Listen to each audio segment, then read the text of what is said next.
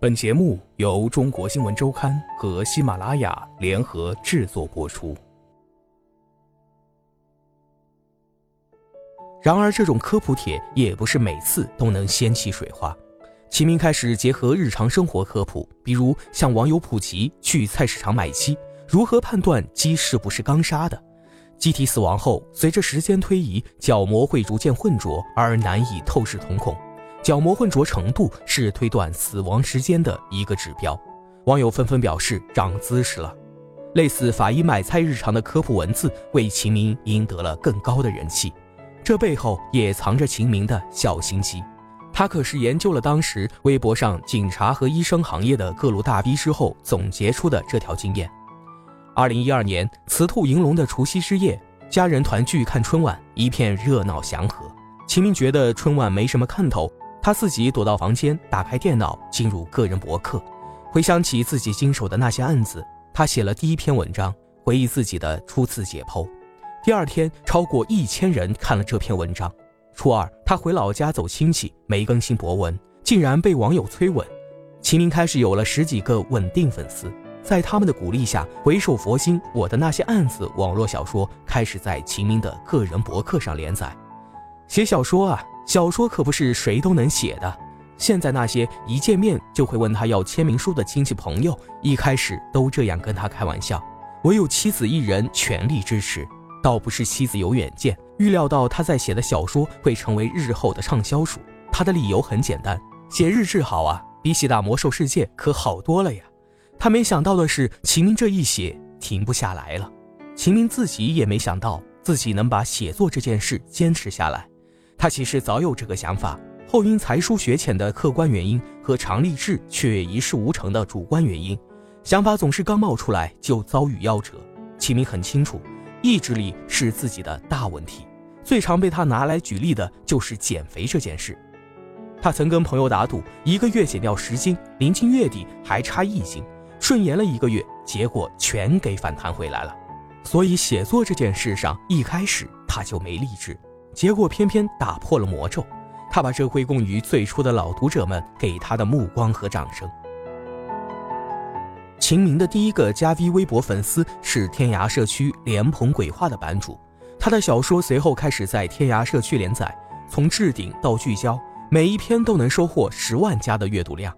此时，他开始收到出版社编辑们发来的微博私信，前前后后找来的有二十几家出版公司。首先，我对出名没兴趣；其次，我在体制内工作，我很珍惜这份工作。最初，齐明一一谢绝了。作为编辑，包包关注齐明微博时，他的粉丝有一万，这并不是一个让图书编辑满意的数字。包包也就抱着随意看看的心态，点开了齐明的博客。一个下午坐在那儿，看到下班了还不尽兴，趁热打铁，他就给秦明发了条私信。在这条千余字的私信中，他分析了秦明的写作初衷和读者群，也打消了他怕影响工作的担忧，让秦明读到了不好拒绝的诚意。他随后去了一趟安徽省公安厅宣传处，找了相关领导说明了情况，得到对方支持后，他的顾虑这才完全打消了，和出版公司博集天卷签了合同。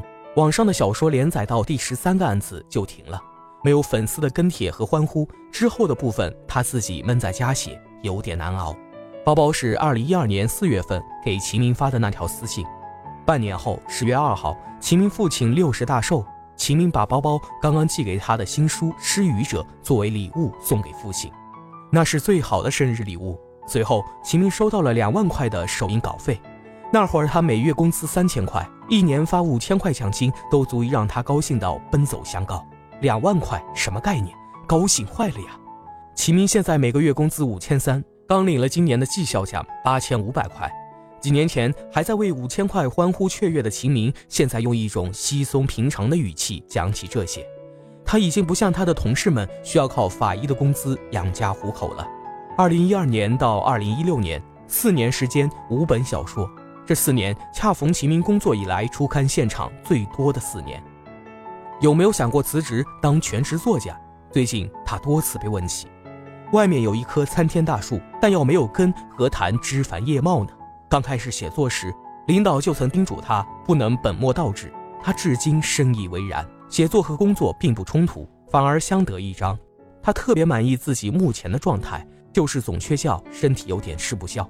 他在微信朋友圈这样写：“法医秦明去掉了‘法医’两字，一文不值。”这或许是他对自己的提醒。通常情况下，法医会经历这三个阶段：初入行时的恐惧，随后对死者的同情和对凶手的愤怒交织在一起，最后是对生死的淡然。所谓淡然，不是不在乎，是简单的处事心态。有的人熬不过第一个阶段，晚上睡觉总是做噩梦，没办法，只能辞职。秦明身边有同事做了七年法医后转行去做了民警，就是过不了自己心里这一关。和大多数法医一样，秦明刚开始工作那会儿也经历过想太多的阶段，习惯于思考案件背后的爱恨情仇，感叹生命的绝望和脆弱。白天忙的时候还好一些，晚上躺在床上，我要是一觉醒不过来了呢？他曾有过严重的抑郁阶段，还好这个阶段很快就跨过去了。到现在办案期间，晚上回到家，他也会琢磨案情。不过一旦结案，失落仅限片刻，思考也就此打住。这么多年，他从来没有梦到过自己工作的场景。明天和意外，你永远不知道哪一个先来到。这句一度在网络上走红的鸡汤文，秦明深有同感。人生没有公平。采访中，他多次感叹。或许正是这极度的悲观，造就了他如今的乐观。秦明冰冷的一面都留在了解剖台。生活中的他嘻嘻哈哈，甚至有点没正形。人有时候需要两面性，尤其是做我们这行的。齐明说，做法医时间长了，他变得多疑，不会轻易被感动。他知道很多事情并不是我们看到的样子。从大一实习算起，齐明至今参与检验尸体两千多具，亲手解剖了近一千具尸体，但他从来没有为任何一个死者留下过哪怕一滴的眼泪。这听起来显得有些冷酷。但这才是职业化该有的样子。回到生活中，他又颇具孩子气。他的编辑、好友包包用单纯形容秦明，哪怕是跟一个第一次见面的人，他也是口无遮拦，想到什么说什么。秦明至今不懂得如何拒绝别人，他觉得拒绝是一件特伤人的事情。微信上只要有人加他好友，他全部通过。采访期间，服务员端来红茶，秦明帮大家倒茶，加一次开水过滤一下。再倒进小茶杯里，动作娴熟，还一边讲解红茶的喝法。晚饭他和家人一起外出就餐，地方是他定的。饭桌上每一道菜他都能讲出背后的名堂。他自封吃货，所以减肥总是无果。休假的时候，他会带上妻儿和双方父母一大家子去旅游。几乎所有读者一开始读他的小说，都会自动脑补出一个酷酷的秦明形象。跟他本人接触后，难免失望。影视剧果然都是骗人的。他们发现生活中的秦明原来是个逗逼萌叔，还是个话痨。有的粉丝一开始甚至怀疑过秦明的微博是别人替他打理的。最近有人在芬达上向他提问：如果生命中只剩下最后一分钟，你要思考些什么？他列了三个问题：你在这个世界上留下了些什么？你这辈子高兴的时候多还是痛苦的时候多？你走后，你的亲朋好友会不会缅怀你？咦，我刚才为什么会扯到人生观上呢？严肃的生死问题造成的现场沉默氛围，一下子又被他给化解了。秦明评价自己是一个没什么情怀的人，他理性，看到什么写什么，在他的文字里很难看到他的主观思考，这被一部分读者视为缺乏文学性。有人建议他，小说中案子破了之后，可以加一些自己对人性的思考。这样会显得有深度。我需要做这些吗？不需要。我只要破案。我需要为法律服务。秦明觉得，身为法医，太有情怀就悲天悯人了，可能就会影响办案。你觉得自己和剧中秦明的扮演者张若昀有什么共同点呢？这个问题，所有的观众都看得出来呀，那就是我和他都是男人，这是典型的秦明风格。